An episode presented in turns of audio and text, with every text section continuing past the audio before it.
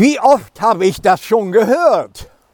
Wenn es einen Gott gibt, dann hätte er doch, dann müsste er doch, dann sollte er doch. Wenn es einen Gott gibt, dann hätte er das nicht zulassen sollen und jenes anders lenken sollen. Und dann kommt ein Riesenberg an Beschwerden Gott gegenüber, an Verbesserungsvorschlägen in seinem Denken, Handeln und Reden und ja überhaupt, wenn es einen Gott gibt. Warum ist die Welt dann so, wie sie ist? Ja, es gibt einen Gott und er macht sich bemerkbar. Nur das Tragische ist, die meisten wissen es nicht und bemerken es nicht und erfahren es nicht. So aufgeklärt sind wir gar nicht, dass wir die Dinge so klar sehen. Wir sind eigentlich blind, sagt die Bibel, für die Welt Gottes. Es fehlt uns an Wahrnehmungsvermögen, diese Dinge zu begreifen. Denn Gott hat, Gott handelt, Gott wirkt. Und das wird deutlich in einer Passage, die den ganzen Inhalt eigentlich des Handelns Gottes, seiner Absichten, seiner Ziele verdeutlicht. Wir alle können diese Aussage gar nicht mitsprechen. So sehr hat Gott die Welt geliebt, dass er seinen eingeborenen Sohn gab, auf dass alle, die an ihn glauben, nicht verloren gehen, sondern das ewige Leben haben. Das sind fünf unglaublich, fast unfassbare Aussagen. Aber die hat nicht irgendein Philosoph gemacht, sondern die hat Jesus Christus selber, der Sohn Gottes, der zu uns kam, gemacht und zeigt uns damit fünf große, erstaunliche Dinge und Wunder. Das erste ist, Gott liebt uns. Da denken wir, da hat er ja auch recht, denn wir sind ja die liebenswürdigsten Menschen, die es gibt. Stimmt's? Ja, da täuschen wir uns halt ganz, ganz gründlich. Aber wenn wir mal einen Augenblick drüber nachdenken, könnten Sie, könntest du einen Menschen wirklich lieben, der sich dir gegenüber so verhält, wie du dich Gott gegenüber verhältst? morgens vielleicht mal gerade eine kleine Andacht lesen oder nicht mal das, den Tag über deinen eigenen Weg gehen, Sonntag in den Gottesdienst, naja, ist Pflichtübung, die meisten wissen davon gar nichts. Ist es nicht ein Wunder, dass Gott uns liebt, obwohl er ganz genau weiß, wie wir sind? Und von unserer Sorte gibt es heute siebeneinhalb Milliarden. Wer kann denn das fassen? Wer hat denn einen Grips, der dazu in die Hirnschale passt, um wirklich zu begreifen, Gott liebt. Und schaut man in die Welt hinein, all die Kriege, all die Betrügereien, all die Gewaltdinge, all die Egozentrik, all das, was wir heute haben. Und Gott liebt sie. Warum eigentlich? dich und mich und all die anderen, weil es jetzt das Wesen der Liebe ist. Und jetzt stoße ich wieder auf ein großes Missverständnis. Das Wort Liebe wird heute besungen, beschrieben, zitiert, das ist in, aber irgendwie begreift keiner, was wirklich Liebe ist. Liebe ist im Gott begründet und drückt sein Wesen aus. Und Liebe wendet sich nicht all denen zu, die Vorteile anzubieten haben, die gewisse liebenswerte Eigenschaften haben, sondern die einfach der Liebe bedürfen. Ein gut situiertes Ehepaar, schon Jahre verheiratet, stand trotz vieler ärztlicher Bemühungen und Beratungen vor der Tatsache, dass sie keine Kinder hatten. Und so beschlossen sie, ein Kind zu adoptieren. Sie wandten sich an die zuständigen Behörden, die ihnen dann ermöglichten, in ein Kinderheim zu gehen, wo Kinder waren, die zur Adoption freigegeben waren. Nun, für diesen Tag hatten die Verantwortlichen die Kinder schön hergerichtet, gut gekämmt, gewaschen, nochmal das Hemd zugeknöpft, das Höschen hochgezogen und so weiter, damit dieses gut situierte Ehepaar dann doch ein liebenswertes Kind auswählen würden. Und so gingen sie von einem zum anderen, schauten sie an, und während die Leiterin noch mit einigen Worten verdeutlichte dies Kind und jenes, da hörte man aus einem Nebenraum ein erbärmliches Weinen. Und die Frau drehte sich um und sagte, was ist das? Ach, das ist eines der Kinder. Ja, äh, wir gehen schon weiter. Aber sie blieb stehen und sagte, was ist das für ein Kind? Ja, äh, die ist gar, das ist gar nicht zur Adoption vorgesehen. Ich möchte es gerne sehen. Nun, das waren einflussreiche, vermögende Leute, die dieses Heim gefördert haben. Und so wurde die Tür geöffnet.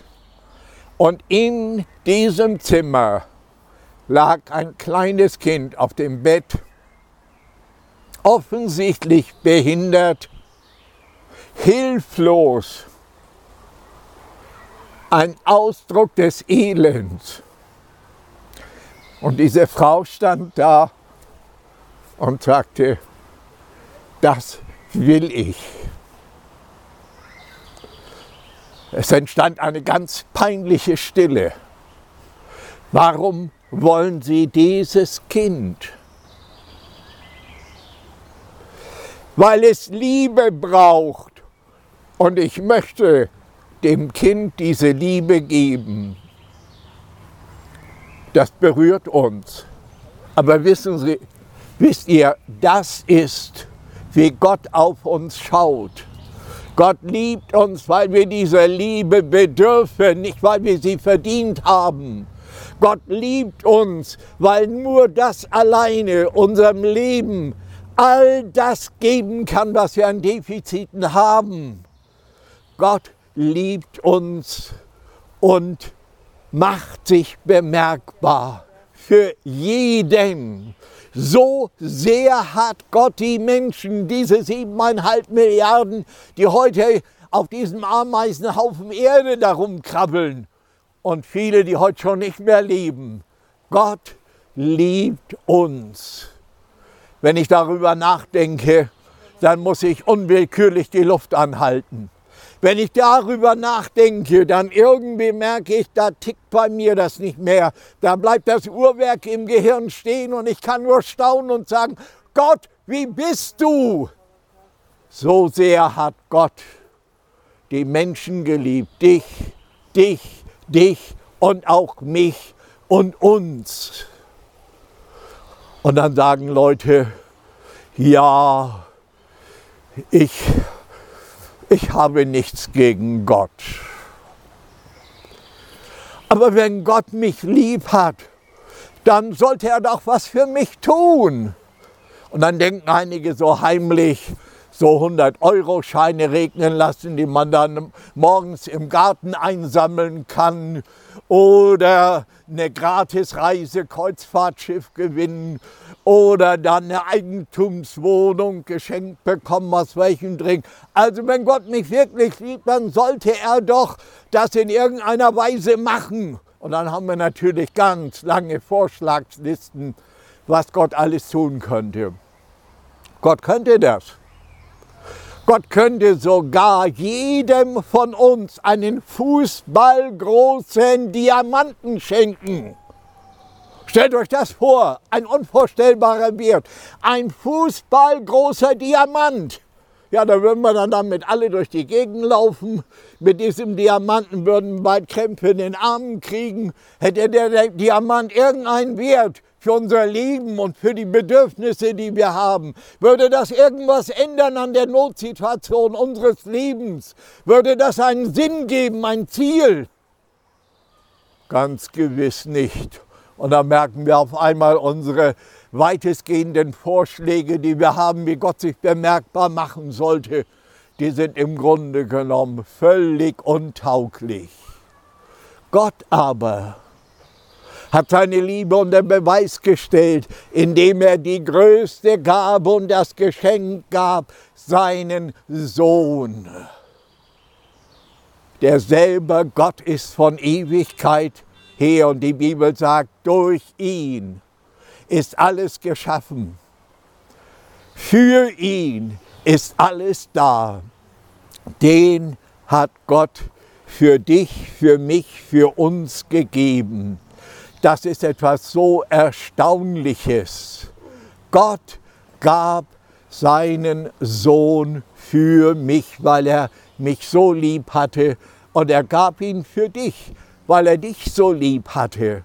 Diese unaussprechliche Gabe Gottes, darüber kann ich nur staunen. Aber jetzt stoßen wir wieder auf etwas. Wie verhalten wir uns denn da gegenüber? Dass Gott uns so liebt, dass er das Größte und Wertvollste gegeben hat. Ja, da begegnen mir Menschen, die sagen, wissen Sie, ich habe nichts gegen Gott. Wissen Sie, Jesus Christus, das war ganz gewiss ein guter Mensch.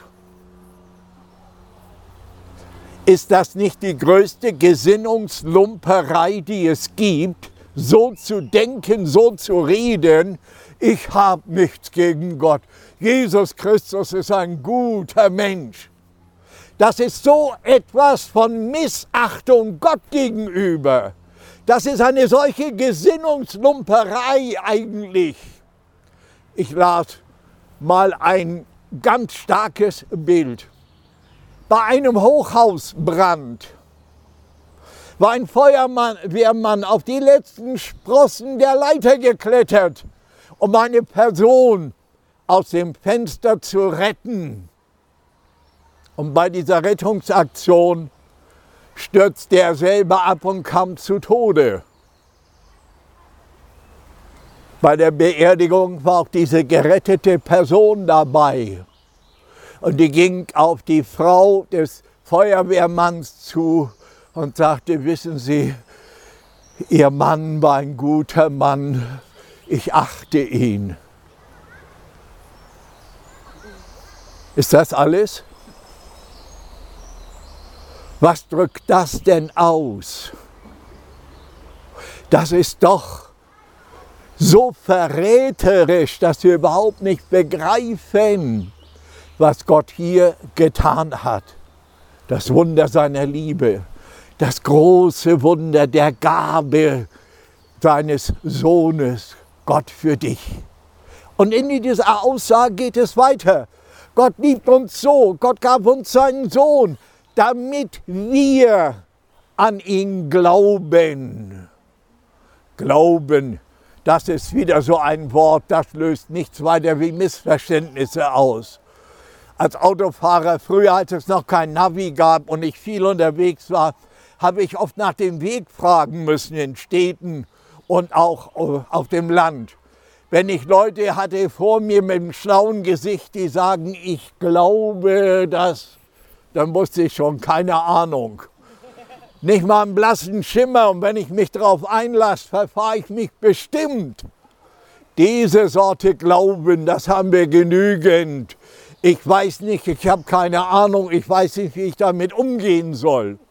Aber Glauben hat eine viel tiefer gehende Bedeutung, nämlich Vertrauen, sich verlassen, sich stützen auf das, was Gott getan hat.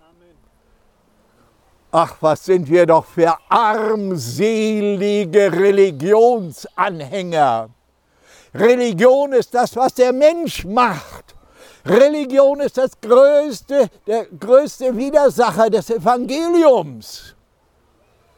Durch Religion kann kein Mensch zu Gott kommen. Denn Religion ist selbst gemacht. Die Bibel sagt, auf dass alle, die an ihn glauben. Religion Das ist so ähnlich wie unser Kinderspiel, das wir oft gespielt haben. Im Sommer auf so einer Wiese wie hier haben wir uns eine, eine Leiter besorgt, aber keine Trittleiter mit zwei Schenkeln, sondern so eine richtig einfache zum Obstpflücken. Die haben wir auf die Wiese gestellt, rechts einer, links einer und dann der weitere musste versuchen, an der Leiter, die wir dann losgelassen haben, freistehend da hochklettern.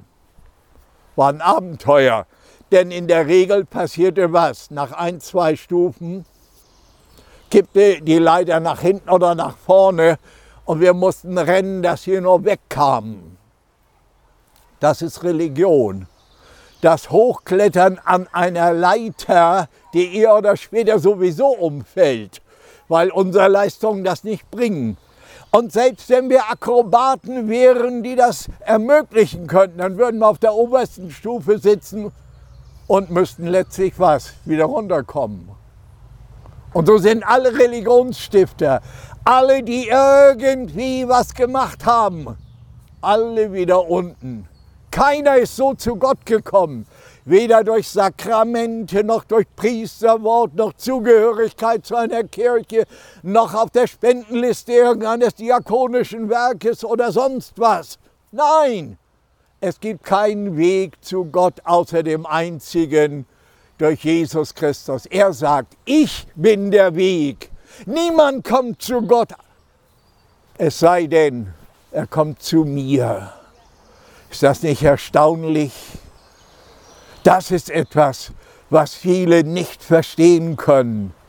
Dass Jesus nicht gekommen ist, eine neue Religion zu gründen, das ist ein Irrtum, weit verbreitet, aber so grundfalsch wie nur irgendetwas. Das, was Jesus wollte, war den Weg zum Vater ebnen, auf das alle, die an ihn glauben, die darauf vertrauen, die nichts aufzuweisen haben, was Gott gefallen könnte, die keine Verdienste haben, die sie vor Gott aufzählen können, sondern die glauben und sagen, Herr Jesus. Der Erste, der diesen Weg beschritten hat, das war ein Mörder, der an der Seite Jesu starb. Der hatte nichts Gutes aufzuweisen der hatte auch keine Chance, noch was Gutes zu tun, denn der war mit Händen und Füßen angenagelt. Dem halfen alle gute Vorsätze nichts. Und da war auch nicht seine Oma, die unten für ihn gebetet hat, sondern der hing mit seiner ganzen Lebensschuld da vor den Toren der Ewigkeit. Und er sagte, Herr, gedenke an mich, wenn du in dein Reich kommst.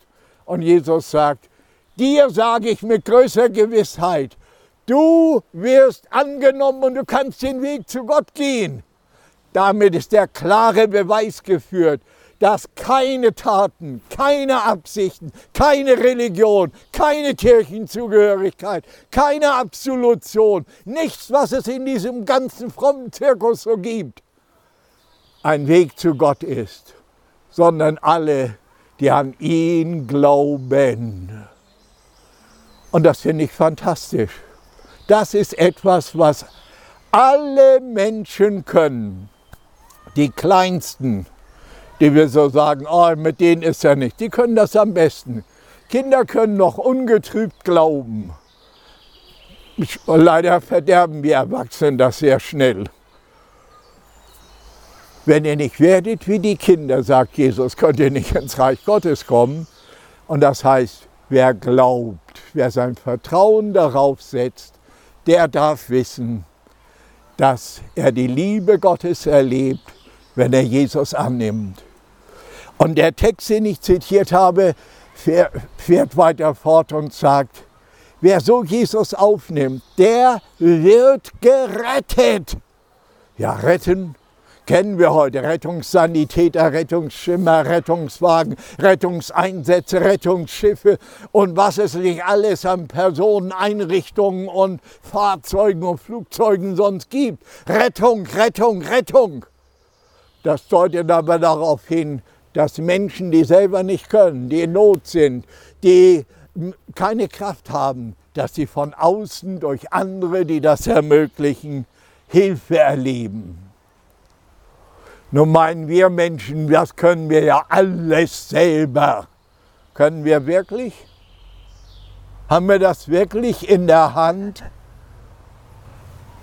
Können wir wirklich bestimmen, wir gehen alle der Ewigkeit entgegen und ich muss euch etwas verraten den lieben Gott, den viele dann zitieren, der wird schon Auge zudrücken, durch die Finger schauen und fünf Grade sein lassen. Den gibt es überhaupt nicht. Den gibt es in Grimms Märchen, aber nicht in der Bibel. Die Bibel spricht von einem heiligen und gerechten Gott, vor dem wir einmal alle stehen müssen.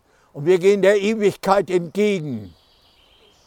Ein französischer Philosoph hat fast als Satire gesagt, geboren werden ist das größte Verbrechen, weil automatisch die Todesstrafe darauf steht.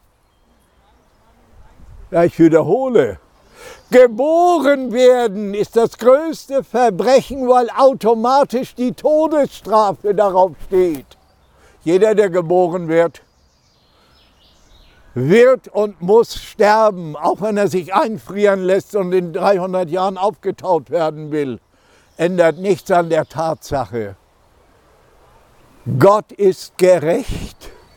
Und wenn er uns in die Schranken seiner Gerechtigkeit fordert, dann können wir nicht bestehen. Es sei denn, wir haben unser Vertrauen auf Jesus gesetzt der für unsere Schuld und Sünde gestorben ist, durch dessen Blut wir Vergebung der Sünden bekommen und der uns den Weg wieder zu Gott ebnet. So sehr hat Gott die Menschen geliebt, dass er seinen einzigen Sohn gab, auf dass alle, die an ihn glauben, nicht verloren gehen, nicht ins Gericht kommen, sondern gerettet werden und ein letztes und das ewige Leben haben.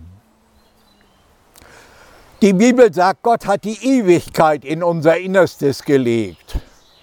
Wir sind mehr als das Produkt eines biologischen Zufalls. Wir sind mehr als das Produkt einer Evolutionslinie. Ich sage solchen Leuten immer, wissen Sie was, über Ihren großen Glauben kann ich nur staunen, das kann ich nicht glauben. Da habe ich intellektuelle Schwierigkeiten. Heute gibt es siebeneinhalb Milliarden Menschen und jeder hat ein anderes Gesicht. Wo bleibt da die Evolution, wenn wir den Mut zum Denken haben? Das ist massive Denkverweigerung und Denkverzicht. Wir gehen der Ewigkeit und der Gerechtigkeit Gottes entgegen. Und die Bibel sagt, es ist den Menschen gesetzt, einmal zu sterben dann aber kommt das Gericht. Es gibt eine absolute Gerechtigkeit. Wenn es die nicht gäbe, dann wäre die gesamte Welt mit all den Lebewesen und Menschen total sinnlos. Dann würde der das größte Werk tun, der die größte Atombombe baut und das Ganze in die Luft sprengt. Aber es gibt eine Ewigkeit. Es gibt eine ewige Gerechtigkeit. Es gibt eine Verantwortung vor Gott. Und dem kann sich keiner entziehen.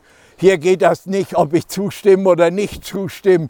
Hier geht das nicht um Datenschutz für die Ewigkeit, sondern hier geht das ganz klar um Verantwortung. Aber wer sein Vertrauen auf Jesus Christus setzt, wer die Gabe Gottes annimmt in Jesus Christus, der darf erleben, dass er gerettet wird für Zeit und Ewigkeit. Jetzt um mit 80 mache ich mir zunehmend Gedanken, wie denn das sein wird, wenn die letzte Stunde kommt. Ich weiß es nicht genau, aber ich weiß eines. Im Vertrauen auf Jesus Christus darf ich in das ewige Leben eingehen, darf ich in die Welt Gottes eingehen. Und diese Welt Gottes wird die Vollkommenheit dessen sein, was als Plan Gottes ursprünglich von ihm gestaltet wurde und was leider durch Sünde und gebrochene Verantwortung von uns Menschen verdorben ist.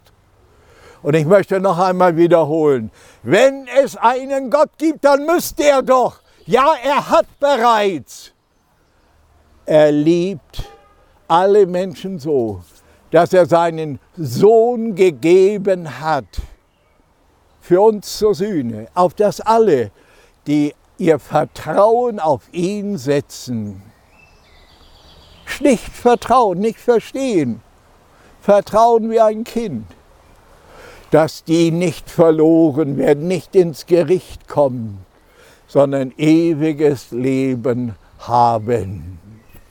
Und ich möchte dich fragen, wer immer du bist, willst du dir das wieder so ganz für dich nehmen, für dich neu nehmen? Wisst ihr auch, wir Christen, wir müssen das Evangelium immer wieder begreifen. Mir hat mein alter Pastor gesagt, als ich meine Laufbahn als Pastor äh, begonnen habe, alle vier bis fünf Jahre musst du deinen Leuten das Evangelium im ABC des christlichen Kindergartens wieder erklären. Denn das fromme Holz, das wächst immer sehr schnell nach. Und darum möchte ich uns aufrufen, dass wir uns wieder ganz darauf stützen, was Gott getan hat in Jesus Christus, worauf wir im Glauben antworten dürfen, damit wir nicht vor ihn hintreten müssen mit leeren Händen, sondern dass wir ins ewige Leben eingehen dürfen. Du darfst innerlich sagen, ja Herr, darauf stütze ich mich. Ja, Herr, das ist meine Hoffnung. Ja, Herr, das soll neu gelten. Und so möchte ich noch beten. Lieber Herr, wir dürfen deine großen Taten hier verkündigen. Wir dürfen es weiter sagen, dass du der liebende, der handelnde Gott bist. Wir dürfen es mit Gewissheit sagen, dass jeder, der an dich glaubt, gerettet wird dass jeder, der dich annimmt, eine Zukunft in die Ewigkeit hinein hat. Herr, wir danken dir dafür. Und ich möchte dich bitten, dass diese Tatsachen wieder neu befestigt werden im Leben von Menschen. Neu befestigt werden, Herr, wo andere Dinge das überlagert haben, wo auch Dinge, wo wir versagt haben, das einschränken. Wir bitten dich, Herr Jesus Christus, du unser Heiland, wir legen unser Leben in deine Hand und da wissen wir, wir sind geborgen und danken dir von Herzen dafür. Ist jemand da, der möchte, dass ich noch für ihn beten möchte, weil er sagt, die Dinge, die muss ich neu festmachen. Diese Dinge, die will ich neu für mein Leben so nehmen. Der darf mal kurz seine Hand heben, dann bete ich noch für ihn. Danke. Ja, danke schön. Das sind auch andere. Wir dürfen uns immer wieder dazu bekennen, denn Gott bekennt sich zu uns. Herr, ich segne diese Menschen und bitte dich, Geist Gottes, dass du in ihrem Inneren dieses befestigt, was du getan hast, in deinem Leiden und Sterben Kreuz, am Kreuz auf Golgatha. Und was du getan hast, Vater im Himmel, durch Jesus, seinen Sohn, Herr, darauf vertrauen wir in Zeiten voller Unruhe, voller Ungewissheit. Darauf vertrauen wir, Herr, weil wir alle miteinander der Ewigkeit entgegengehen und danken dir für eine lebendige Hoffnung. Amen.